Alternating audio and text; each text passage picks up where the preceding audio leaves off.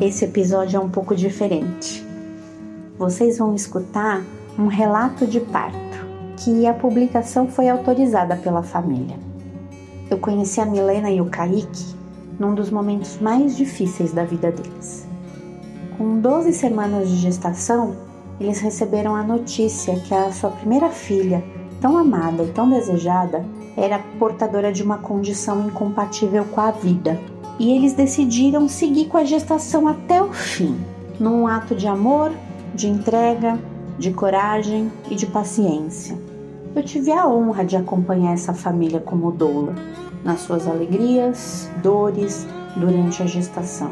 A gente se encontrou, falamos sobre parto, luto, sobre sombra e sobre luz. Foi muito incrível acompanhar o processo de descoberta e de aprendizado.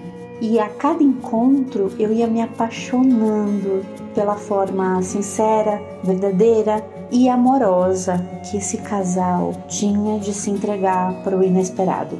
Porque se o parto já ocupa esse lugar de incerteza e a morte é um tabu tão grande na nossa sociedade, imagina a valentia e a coragem necessária para encarar esse desafio duplo. No dia que a pequena Maria Helena nasceu, ela chegou e partiu. Ela viveu 16 minutos aqui na Terra. Boa parte desse tempo ficou no colo da Milena. 16 minutos que ela foi amada por seus pais, 16 minutos sublimes, calmos e potentes. Mais uma vez eu tive o privilégio de estar lá presente com eles.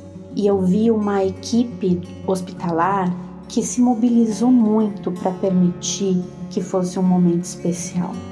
Eu vi uma família absolutamente grandiosa, literal e figurativamente. Eu vi um casal plenamente entregue para o amor incondicional, na mais alta e elevada perspectiva.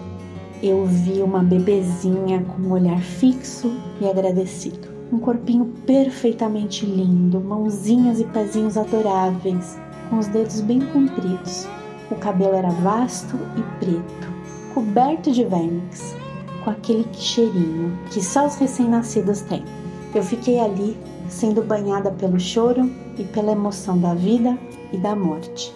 Teve tristeza, sim, mas teve muito amor, alegrias, uma sensação que eu nunca tinha experimentado na minha vida. Uma plenitude quase poética, de começo, meio e fim.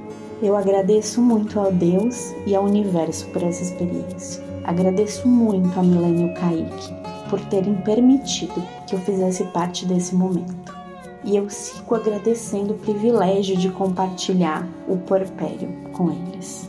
Eu tô aqui para eles. Hoje o céu tá cinza. Um dia ele vai ficar claro e no outro dia vai ficar cinza de novo e depois claro de novo. E a gente segue assim, entre clareza e escuridão, alegrias e tristezas, vida e morte, sombra e luz.